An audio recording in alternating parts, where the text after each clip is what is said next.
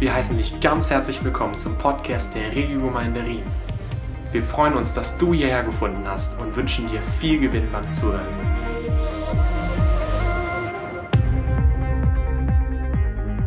Gute Botschaft. Und äh, gute Botschaft, was macht man damit? Das war keine Fangfrage, genau richtig. Man sagt sie weiter.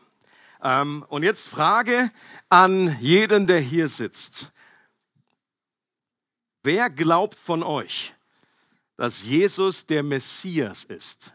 Der König, der über das gesamte Universum reagiert, äh, regiert, auch reagiert auch, regiert und der sein Reich auf dieser Erde langsam, aber sicher ausbreitet. Dass Jesus der Sohn Gottes ist.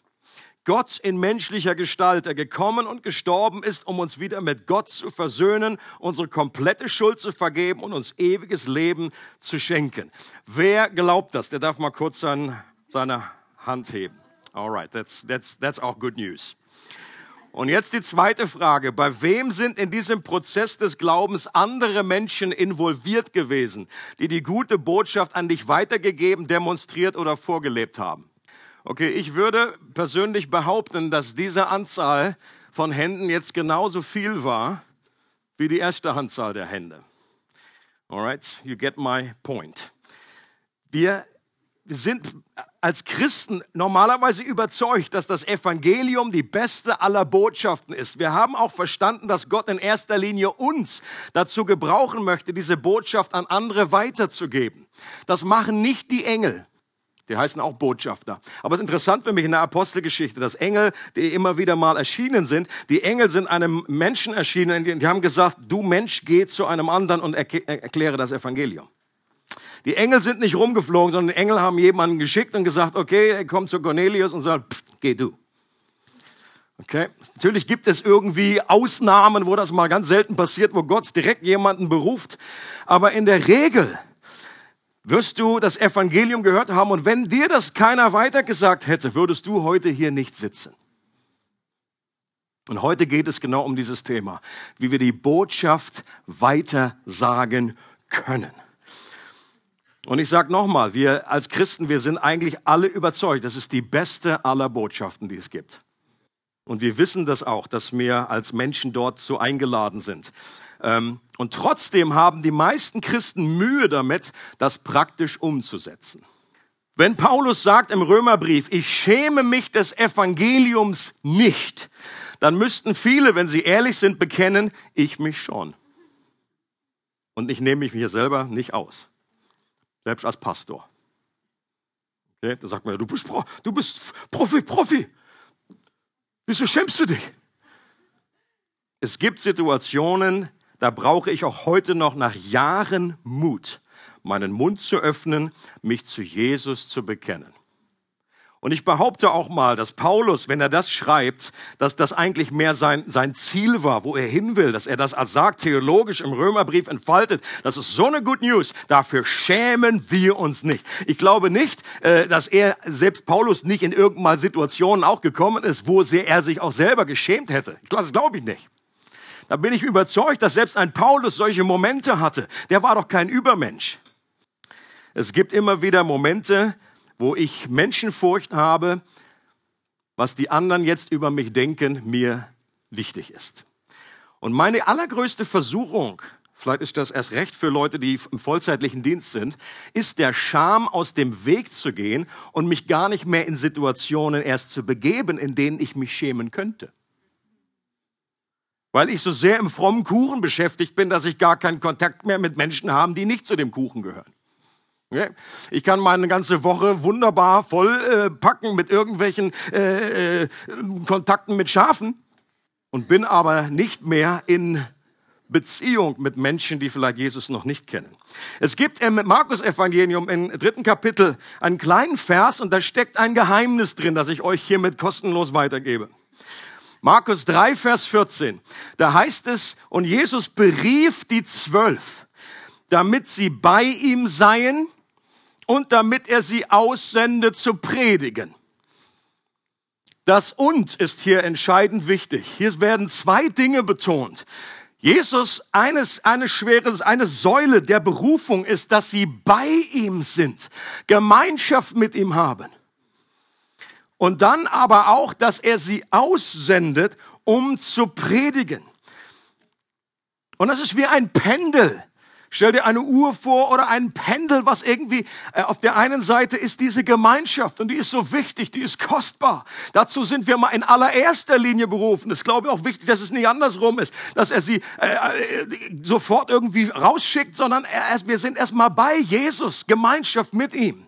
Das ist die eine Seite des Pendels. Aber auch die andere ist wichtig, dass wir gesandt sind und dass wir diesen Aspekt nicht aus den Augen verlieren. Und betonen wir nur einen Aspekt, dann läuft die Uhr nicht richtig rund. An der Stelle habe ich ein bisschen Erfahrung. Ich bin der Sohn eines Uhrmachers. Und bei mir zu Hause, als ich aufgewachsen bin, da hingen ungefähr 40 bis 50 Uhren bei uns im Haus. Über 100? Okay. Ist jetzt sogar noch mehr. Und ich wusste immer ganz genau, wann Besuch kommt. Weil mein Vater dann da stand und Pendel hoch, irgendwie Gewichte hoch. Und das hat immer irgendwie äh, zwei Stunden gedauert, bis er die ganzen Dinger aufgezogen hatte. Wenn da ein Pendel so runterhängt, war, war irgendwie klar, die Uhr ist nicht am Laufen. Wenn dann ein Pendel irgendwie so schräg hängt, was selten passiert, aber theoretisch möglich ist, dann wissen wir auch, die Sache läuft nicht richtig rund. Wenn wir nur Gemeinschaft betonen, dann wird, führt das auch irgendwann dazu, dass die Freude selbst an dieser Gemeinschaft irgendwie flöten geht, irgendwie abgestanden schmeckt, wenn man nicht mehr den gemeinsamen Auftrag hat. Wenn man nur die Sendung betont, dann führt das oft dazu, dass wir nicht aus unserer äh, eigenen Identität heraus Dinge tun, sondern dass wir für unsere Identität Dinge tun. Und dass wir irgendwie glauben, ja, jetzt muss ich irgendwie, da ist dieser Druck da und dieses, äh, ja, ich muss jetzt irgendwie mir die Liebe Gottes verdienen. Und wir lesen jetzt Markus 16, 15 bis 19. Da ist eben auch etwas davon die Rede, wie Jesus sagt, wie wir diese Botschaft weitersagen sollen. Danach sagte Jesus zu seinen Jüngern, geht in die ganze Welt und verkündigt der ganzen Schöpfung das Evangelium. Wer glaubt und sich taufen lässt, wird gerettet werden. Hier mal kurz innehalten, möchte hier einen kleinen Werbeblock einschieben. Wir glauben als Gemeinde, dass auch hier, wie Jesus das ausgedrückt hat, eine gewisse Reihenfolge enthalten ist. Wer glaubt und getauft wird, wird errettet werden. Dass diese Taufe den Glauben letztendlich voraussetzt. Und deswegen die Frage an dich, wenn du noch nicht getauft wurdest im Wasser durch Untertauchen, als du schon gläubig warst, dann möchte ich dich hiermit einladen, das zu tun. Weil Jesus gesagt hat, wer glaubt und getauft wird, glaube nicht, dass die Taufe an sich heilsnotwendig ist und du nicht in den Himmel kommst, wenn du nicht getauft bist. Das glauben wir nicht. Aber wir glauben, dass es zusammengehört. Das sind zwei Seiten einer Medaille. Wenn du glaubst und getauft wirst. Und es gibt die nächste Gelegenheit zur Taufe im Juni, in der zweitletzten Juni-Sonntag. Äh, Habt ihr das verstanden jetzt ungefähr? Also, ich glaube 23 oder 24. irgendwas ist das. Okay? Und wenn du das machen möchtest, ist immer einer unserer Highlights. Wir gehen drüber in die Wiese äh, nach Lörrach und äh, taufen dort. Für alle Gäste, die Wiese ist ein Fluss. Komische Taufpraxis. Wir buddeln da irgendwie was auf und also es geht hier weiter im Text. Wer nicht glaubt, wird verurteilt werden. Folgende Zeichen werden die begleiten, die glauben. In meinem Namen werden sie Dämonen austreiben, sie werden in neuen Sprachen sprechen. Wenn sie Schlangen anfassen oder ein tödliches Gift trinken, wird ihnen das nicht schaden. Kranke, denen sie die Hände auflegen, werden gesund werden. Nachdem Jesus der Herr zu ihnen gesprochen hatte, wurde er in den Himmel aufgenommen und setzte sich an die rechte Seite Gottes. Sie aber gingen überall hin und verkündeten das Evangelium. Der Herr wirkte mit und bekräftigte das Wort durch die Zeichen, die die Verkündigung begleiteten. Was für ein cooler Abschnitt. Es ist sehr wahrscheinlich, dass Markus diesen Abschnitt selber gar nicht geschrieben hat, was aber für mich überhaupt keine Rolle spielt. Dass das später ergänzt wurde, für mich ist das genau so Wort Gottes. Warum? Weil es einfach ab, ab, widerspiegelt, abbildet, was die ersten Christen erlebt haben und was auch heute noch erlebt werden sollte. Und danach sehnen wir uns. Das wollen wir haben, dass das Normalität wird. Natürlich übernatürlich zu leben. Aber für die meisten Christen löst dieser sogenannte Missionsbefehl, ich meine, das Wort alleine so, Befehl. Das, das löst schon irgendwie was aus. Da wollen wir so, lass mich in Ruhe oder Auftrag ist vielleicht besser, aber das löst irgendwie Stress aus. Wenn ich zum Geburtstag zwei Karten mit Bibelversen bekomme und auf der einen Karte steht, kommt zu mir, die ihr mühselig und beladen seid. Und auf der anderen steht, geht hin in die ganze Welt und verkündigt die ganze, verkündigt der ganzen Schöpfung das Evangelium. Dann weiß ich, welche Karte ich mir eher an den Kühlschrank hänge. Und ich glaube, einer der Hauptgründe dafür ist eine falsche Sichtweise.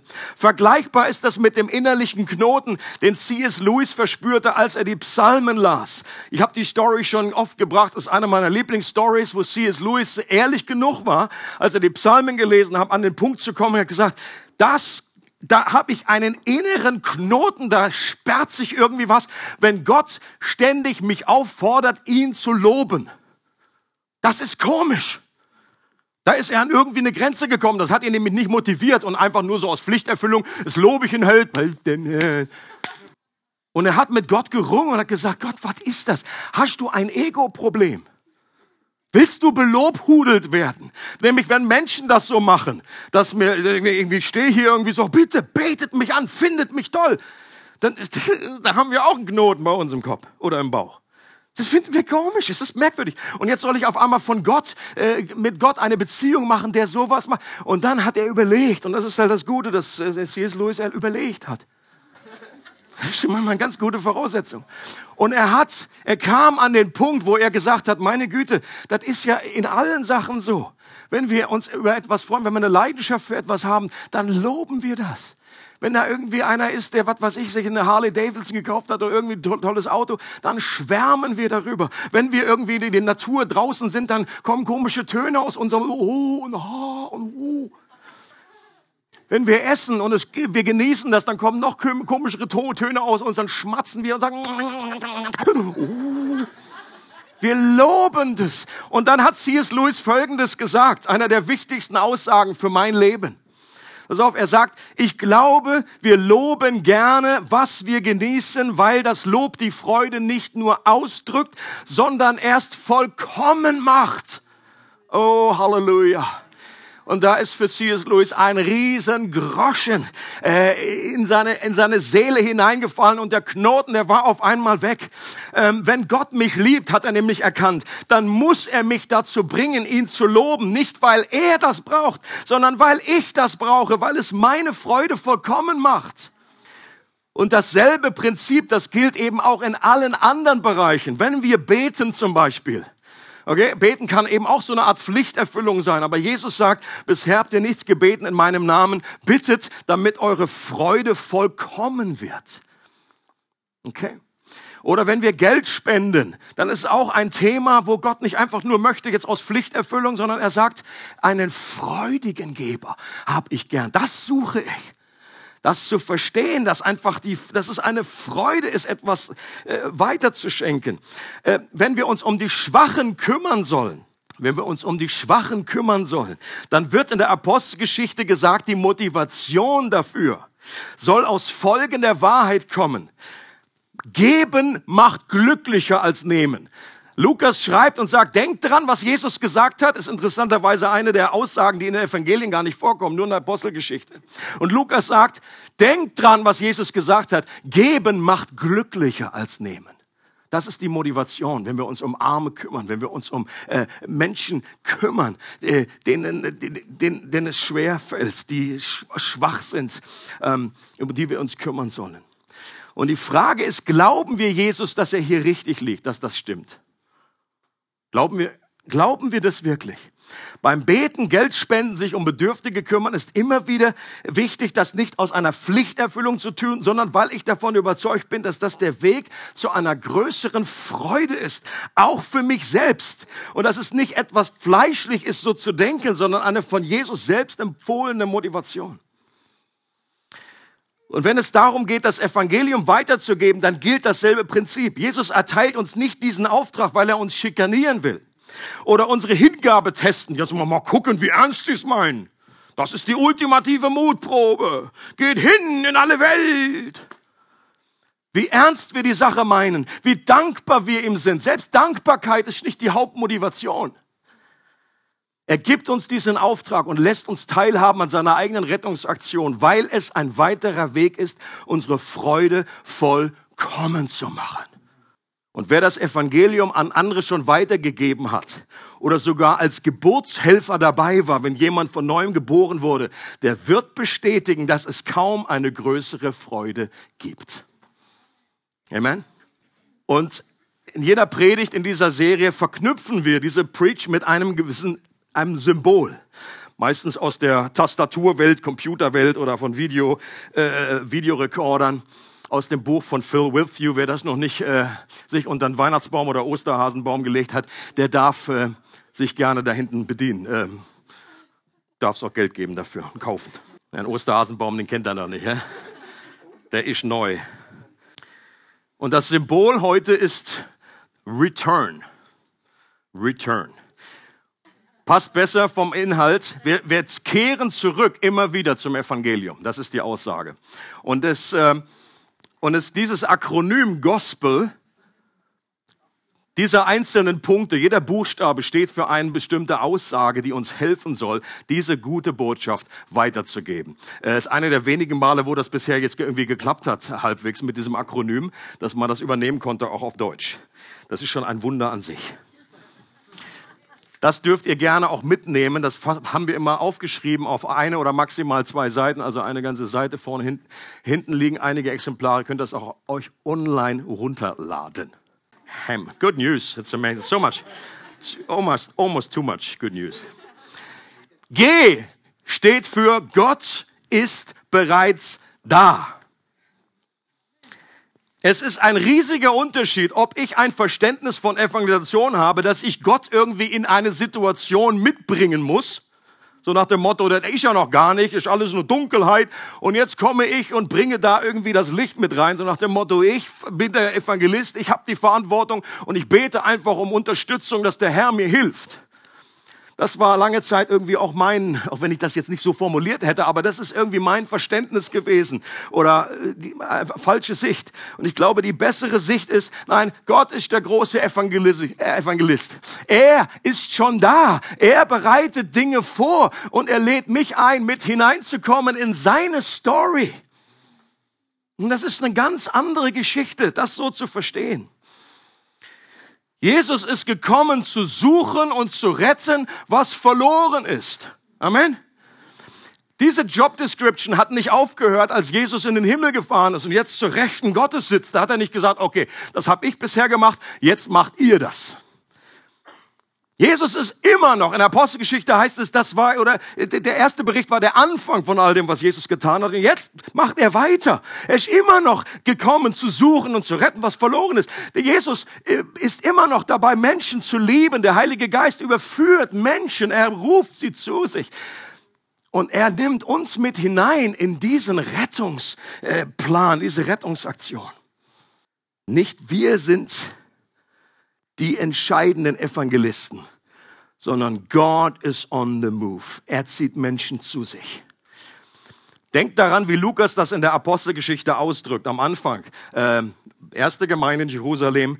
Der Herr aber tat täglich hinzu, die gerettet werden sollten. Für mich ist völlig klar, dass das jetzt nicht nur Gott getan hat sondern natürlich hat er Menschen dazu gebraucht. Die sind auch rumgegangen und haben die gute Botschaft weitergegeben. Das war das ist doch völlig klar. Aber trotzdem, Lukas, deine Perspektive ist, Gott hat die hinzugefügt. Es war Gott, nicht ich. Ich persönlich kann keine Maus bekehren, wenn das nötig wäre. Wendy Mann, von der hatte ich, glaube ich, jetzt auch schon erzählt hier am Espresso, äh, ist eine Leiterin in der Bedford äh, Church. Die hat ein Buch geschrieben, natürlich übernatürlich. Sehr zu empfehlen. Ähm, und sie hat einige Tipps, die uns helfen können zu erkennen, wo Gott gerade am Wirken ist. Ich zähle die einfach nur auf, wenn ihr da, es ist wirklich inspirierend, weil sie ganz viele Stories da gesammelt hat zu den einzelnen Punkten, dass wir irgendwie wie wahrnehmen, dass wir ein Sensorium entwickeln, äh, wo Gott eben am Wirken ist und Dinge schon vorbereitet hat. Zum Beispiel, dass wir eine besondere Barmherzigkeit für eine Person fühlen. Kann ein Hinweis sein, ähm, dass du einfach merkst, boah, jetzt habe ich eine, eine besondere Last, sagt man so schön. Eine Barmherzigkeit, ein Mitleid. Das war oft das, was Jesus bewegt hat. Er war, das was einer Heilung vorausging. Er war bewegt, er, innerlich bewegt, dass du einen Menschen, dass du darauf aufmerksam bist. Okay? Das, und manchmal sagen wir so, oh, ja, whatever, jetzt war die Pizza von gestern oder so. Das, dass wir sensibel sind. Vielleicht redet Gott, vielleicht macht er uns aufmerksam, stupst uns an und sagt, das ist eine, ein Moment. Das ist jetzt das Problem, ist, dass wir bei diesen Sachen manchmal, die sind so fein, dass wir das auch übersehen können. Das einfach nicht realisieren. Oder wenn wir in kurzer Zeit eine Person öfter treffen, dann kann das sein, dass du mit der Person arbeitest und ständig daran vorbeiläufst. Aber aber wenn die, wenn, wenn die Chance eigentlich eher gering ist statistisch, dass du die irgendwie in der Stadt triffst oder du triffst die dann irgendwie in einer anderen Stadt irgendwie, dass das eine Möglichkeit ist, wo Gott deine Auf Aufmerksamkeit möchte, dass du innehältst, hältst kurz und sagst, Gott, ist da etwas? Ist da eine Spur? Bist du da am etwas vorbereiten? Wenn dich jemand an jemand anderen erinnert, dann könnte es sein, dass du die Person verwechselst. Wir werden hier nicht ins Detail gehen. Oder, oder, oder es könnte sein, dass Gott dir irgendwie etwas highlightet, eine Person. Okay? Wenn wir plötzlich einen Schmerz verspüren, den wir so nicht von uns kennen. Auch da gibt es zwei Varianten. Dass das einfach jetzt ein Schmerz ist, den du hast und den du vielleicht vorher nicht hattest, kann man abklären.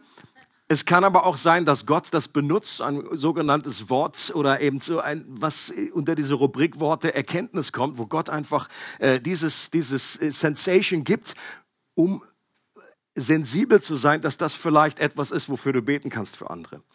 Wenn jemand dich aus heiterem Himmel anspricht, auch das passiert, kommt manchmal, dass jemand einfach auf dich zukommt.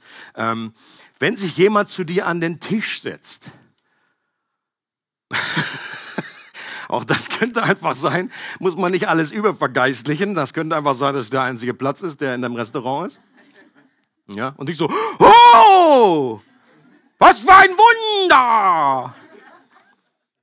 Aber trotzdem ist es, glauben wir, dass es nicht irgendwie, Dinge passieren nicht zufällig. Es kann sein, dass jemand einfach sich an diesen Tisch setzt und du merkst genau, hier, hier ist etwas, du riechst hier den Braten. Wir haben letzten Sonntag gehört von den verschiedenen Sinneswahrnehmungen, wie Gott zu uns reden kann. Mein Punkt ist einfach nur, lasst uns lernen, hier sensibel zu werden. Ich finde das unglaublich spannend, solche Dinge zu lesen. Ich glaube, dann, wenn wir das tun, dann wird unser Christsein wieder richtig spannend, wo es vielleicht irgendwie eingeschränkt eingeschlafen ist. Das ist so ein bisschen so, naja, es ist halt, ich bin schon seit 20 Jahren dabei.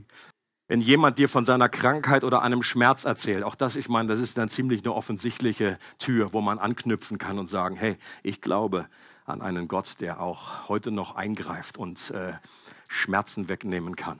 Darf ich kurz für dich beten? Okay? Ich glaube, das geht hin in alle Welt bedeutet nicht unbedingt, dass wir alle ständig in der Weltgeschichte rumreisen sollen, sondern es fängt damit an, dass ich mit einer neuen Sichtweise in den Tag gehe. Dass Gott gute Werke für mich vorbereitet hat und ich lernen soll, diese Situation zu erkennen. Und nochmal, ich glaube, das bringt uns auf eine neue Ebene von einem Abenteuer, das wir mit Gott erleben können. Und ich persönlich wünsche mir, da einfach mehr zu wachsen in diesem Bereich. Und ich glaube, wir können einander helfen. In Gemeinschaft geht das einfacher. Das O steht für ohne Erfolgsdruck. Halleluja, haben wir richtig gut hingebogen auf Deutsch. Ohne Erfolgsdruck. Für viele Christen ist das Evangelium weiterzugeben ein Druck, weil sie glauben, dass es in erster Linie auf Resultate ankommt. John Stott hat gesagt, evangelisieren heißt nicht Bekehrte zu gewinnen sondern einfach die gute Botschaft zu verkündigen, unabhängig von den Ergebnissen. Leute, das kann schon mal einen unglaublichen Druck wegnehmen. Okay? Wenn du treu bist, in dem das weiterzugeben und sagen einfach, ich, einfach nur, wenn es nur ein kurzer Moment ist, wo du sagst, ja, ich weiß, wo ich landen werde in der Ewigkeit, dann ist das das Evangelium an ein kurzer Moment, wo wir da einfach dazu stehen und das Evangelium weitergeben. Und ich glaube, dass die Bibel sehr deutlich davon redet, dass es nicht in unserer Macht steht, andere Menschen zu bekehren. Auch kann man Evangelisation nicht anhand der Ergebnisse beurteilen, sondern allein daran, dass die Botschaft zuverlässig gepredigt wird. Unsere Aufgabe ist es, das Evangelium weiterzugeben. Die Resultate können wir Gott überlassen. Genauso ist es auch, wenn wir für Menschen beten, wenn wir, Heil, wenn wir ein Heilungsgebet sprechen, okay? Dann, das ist unser Auftrag zu beten. Wir müssen Gott das Resultat überlassen. Und das nimmt enormen Druck weg. In dem Gleichnis vom vierfachen Acker hat Jesus ja selbst deutlich gemacht, dass derselbe Same des Reiches Gottes nicht immer Frucht bringt. Selbst, obwohl er von sich selber redet. Er selber war in der Situation derjenige, der Samen ausstreut. Und er sagt, in, in drei von vier Fällen geht der Samen nicht auf. Nun glaube ich nicht, dass Jesus damit irgendwie eine Statistik äh, irgendwie festlegen wollte, irgendwie eine Prozentualie unter dem Motto, in drei von vier Fällen geschieht nichts. Das ist hier nicht der Punkt. Aber er sagt, es gibt gewisse Dinge, die einfach das Wachstum blockieren können. Das liegt nicht nur an uns. Was ebenfalls Druck wegnimmt, ist die Tatsache, dass die meisten Menschen, die Christen werden, im Durchschnitt sieben bedeutende Begegnungen mit Christen gehabt haben. Okay, da hat sich mal irgendeiner hingesetzt, mal irgendwie eine Statistik äh, rausgehauen. Und ich kann mir gut vorstellen, oder oh, lass das sieben oder acht sein, das ist mir jetzt Schnuppe. Der Punkt ist hier nur, dass mich ich, ich damals immer irgendwie unter dem Druck war. Ich dachte immer, wenn ich jetzt mit jemandem spreche, dann muss ich den irgendwie immer über die Ziellinie schieben. Aber wenn das stimmt, dann gibt es Menschen, die starten einfach auf diesem, auf diesem Zeitstrahl bei minus sieben. Und wenn ich mit denen spreche, dann ist das gut, dann bin ich erfolgreich, wenn ich einfach jemand von minus sieben auf minus sechs gebracht habe. Und dann kommt eine andere Person und führt jemand von sechs auf minus fünf und so weiter, okay? Und das entspannt unwahrscheinlich, wenn man einfach nicht dieses, ich muss oh, und das frustriert. Das S steht für sei stark und mutig. Es wird sich nicht vermeiden lassen, dass, dass wir unser, uns unserer Angst stellen müssen und auch einen mutigen Schritt aus unserer Komfortzone gehen müssen. Ein Schritt aufs Wasser wagen, das ist Teil unserer Reise in der Nachfolge. Wenn wir dem immer wieder aus dem Weg gehen wollen, dann werden wir in bestimmten Bereichen nicht weiterkommen. Wenn wir erleben wollen, dass Gott heilt, dann werden wir für Menschen beten müssen, die krank sind. Lässt sich irgendwie nicht vermeiden. Und jeder, der das macht, der erlebt, dass eben auch immer wieder mal nichts passiert. Oder am Anfang immer nur nichts passiert. Es gibt viele, die einfach da auch einen Heilungsdienst haben, die haben gesagt, meine Güte, am Anfang, als ich gebetet habe, da bin ich krank geworden. Die haben mich alle angesteckt. Super erfolgreich. Oder die haben von hunderte oder tausend Leute gebetet und ist nichts passiert. Und irgendwann Irgendwann haben sie ihr gelobtes Land eingenommen, weil sie dran geblieben sind. Aber es gilt auch hier, dass Gehorsam und Mut von Gott als Erfolg bejubelt wird und nicht nur ein erfolgreiches Resultat. Auch hier, Wendy erzählt die Story, dass sie für eine Frau gebetet hat in Bedford und sie hatte schon den Eindruck, okay, ich soll beten und dann ist ihnen nichts passiert und sie fühlte sich richtig mies. Sie ist nach Hause gedackelt irgendwie so äh, und äh, völlig äh, deprimiert. Und dann sagt sie, wie sie plötzlich hat sie fast akustisch Applaus vom Himmel gehört. Und es wurde ihr ab diesem Moment bewusst, Gott bejubelt Gehorsam. Und er bejubelt nicht nur den Erfolg, sondern auch wenn wir gehorsam sind und das umsetzen. Und Leute, wenn man das einfach wüsste und immer wieder sich vergegenwärtigt, würde es uns viel, viel Druck nehmen. Und eben auch nicht aufgeben. Auch ähm, ein, ein Klima schaffen, dass wir auch Fehler machen dürfen und dass wir da kein Drama draus machen. Nur wer nichts macht, macht keine Fehler und das ist der größte Fehler von allen. Auch hier, Wendy bringt eine gute Story und sagt, äh, eine, eine, ziemlich am Anfang von ihrem Dienst, als sie dann nach vorne gegangen ist und äh, mutig dann Dinge weitergegeben hat, war, glaube ich, auch so eine größere Versammlung. Und dann hat sie gesagt, hat sie ein Mädchen aufgerufen, hat gesagt, steh mal bitte auf, ich glaube, Gott hat ein Wort für dich. Und dann war sie so aufgeregt, da hat sie gesagt, Gott denkt, du bist wirklich wertlos. Und zum, zum Glück hat sie es gleich realisiert, hat das dann irgendwie wieder gerade gerichtet, hat gesagt, ich meine, wertvoll, wertvoll. Und äh, a little, a little mistake an der Stelle, right? Aber das hätte jetzt in beide Richtungen gehen können. Hätte Wendy sagen können, komm, da packe ich einer, mache ich nicht mehr weiter also das ist mir zu heiß, ja, da, also das, das, das mache ich einfach nicht. Nein, sie hat gesagt, okay, äh, aufstehen, Krone richten, weiter geht's. Okay, sicherlich noch mit der ausgesprochen. Ich glaube, so, so ein offensichtlicher Fehler kann man dann leicht auch wieder korrigieren. P steht für Partner des Friedens. Und das ist ein interessantes Konzept und ich glaube, da ist wirklich etwas versteckt, was wir auch noch als, als, als Christenheit sehr, sehr wenig äh, verstanden haben. Ähm, und ich schließe mich hier komplett mit ein. Äh, in Lukas 10 sagt Jesus, in welches zu seinen Jüngern, die er ausschickt, zu den 70, in welches Haus ihr aber eintretet, sprecht zuerst Friede diesem Haus. Und wenn dort ein Sohn des Friedens ist, wird euer Friede auf ihm ruhen, wenn aber nicht, so wird er zu euch zurückkehren. Geht nicht aus einem Haus in ein anderes. Das ist interesting. Fast ein bisschen New Agey. Schickt der Friede, kommt da wieder zurück. Ui, oh, Friede wieder hier. Da schenkt der Friede, ui, Bumerang, Friede wieder zurück. Das ist irgendwie bizarr. Habe ich noch ganz oder nicht allzu viele Predigten drüber gehört oder irgendwie. Ähm, und interessant, dass Jesus sagt, die, soll, die Jünger sollten nicht, gerade nicht von einem Haus ins andere gehen, sondern sich auch hier leiten lassen, Ausschau halten nach besonders von Gott vorbereiteten Menschen. Ich glaube, das ist der Sohn des Friedens die empfänglich sind für die Botschaft und dann auch Schlüsselpersonen sein können für eine ganze Familie oder ein ganzes Dorf. Okay? Und ich glaube, ihr könnt das alle nachvollziehen. Jetzt ne, gehen wir jetzt nicht von einem Dorf zum, zum anderen in normale Falle, aber da, wo du wohnst oder in deinem äh, Einflussbereich, da, wo du an der Arbeit bist, in der Schule, Uni. Es gibt Menschen, da ist einfach, äh, da merkt man schnell, das ist eine Person, die ist, die ist irgendwie in einer besonderen Art und Weise parat oder zumindest mir zugewandt. Die möchte etwas hören, der kann ich irgendwie dienen. Bei uns im Haus, da erleben wir auch den Unterschied total krass von Leuten, die einfach im Grunde ein bisschen im Lift zusammen mit denen so. Zweite. Und dann sprichst du vielleicht noch freundlich an. Und wie läuft's also? Die haben sowieso keinen Bock, kann ich ja verstehen. Ich meine, zwei Stockwerke kann ich nicht viel erzählen. Also, pff, in einer Sekunde bist du oben und tschüss, war schön, dass wir darüber geredet haben. Aber doch, wir merken aber auch immer wieder, wie Gott uns versorgt mit Menschen, äh, die wie so als eine, eine, ein eine Sohn oder eine Tochter des Friedens, wo wir einfach merken, Mensch, da ist irgendwie eine Tür, da ist Gott am etwas vorbereiten. Da können wir, neulich ist passiert, eine Frau, die hat gesagt, dann ist sie irgendwie krank geworden und wir waren die Einzigen, die sie dann kannte, helfen konnte. Äh, das wäre doch eine Notfallapotheke. Und da, wo sich einfach etwas bewegt, wo wir, und da möchte ich aber auch noch sensibler werden, dass man einfach mehr in diese Richtung betet. Was, was tust du, Gott? Lass mich da sensibel sein, meine Antennen ausgefahren haben. Das E steht für erwarte Gottes Kraft. In den Evangelien erleben wir immer wieder, dass die Botschaft und übernatürliche Zeichen zusammengehören dass das eine Einheit ist. Paulus sagt, das ganze Evangelium besteht darin durch das Wort und das durch Wunder, die getan sind und auch durch Werke. Das ist einfach ein äh, Gesamtpaket. Ich erinnere euch an diesen, an diesen Vers, wo es heißt, der Herr wirkte mit und bekräftigte das Wort durch die Zeichen, die die Verkündigung begleiteten. So heißt es da im Markus Ende.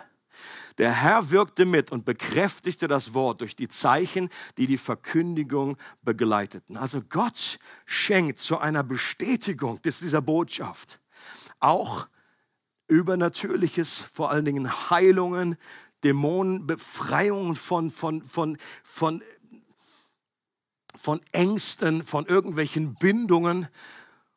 Und sehr oft sind auch diese Wunderzeichen eben, um unsere Aufmerksam um die Aufmerksamkeit der Menschen überhaupt zu bekommen. Und deswegen sollten wir, ist der Appell der Schrift, dass wir das erwarten in solchen Situationen. Und vielleicht und gerade dann in diesen Situationen. Manchmal sitzen wir einfach in unserem, in unserem geschützten Raum und einfach in unserem eigenen Kuchen drinnen und sagen, Gott, schenk mir Wunder, schenk mir Wunder. Und ich glaube, dass Gott eigentlich mehr Wunder schenkt, indem wir in dieser Sendung, da brauchen wir sie vor allen Dingen. Natürlich gibt es auch Geistesgaben einfach für den Gottesdienst und so weiter. Aber ich glaube gerade, ähm, eins der Gründe, warum vielleicht, weil wir weniger erleben, ist, dass wir einfach das dann erleben werden, while we are going. Das letzte, letzte Buchstabe, das L, ist leite Menschen zu Jesus.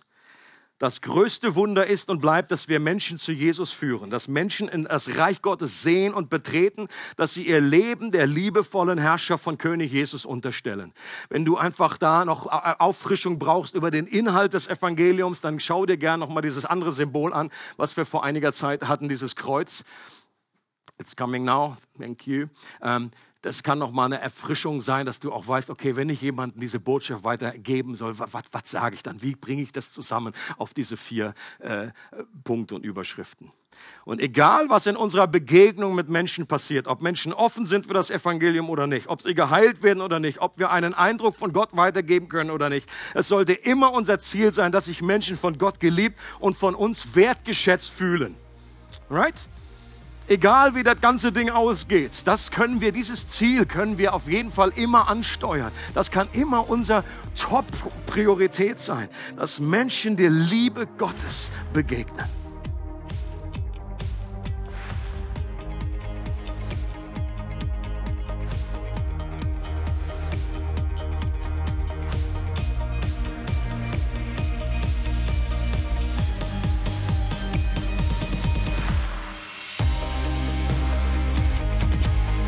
Weitere Informationen über unsere Gemeinde besuche unsere Webseite www.regelgemeinde.ch.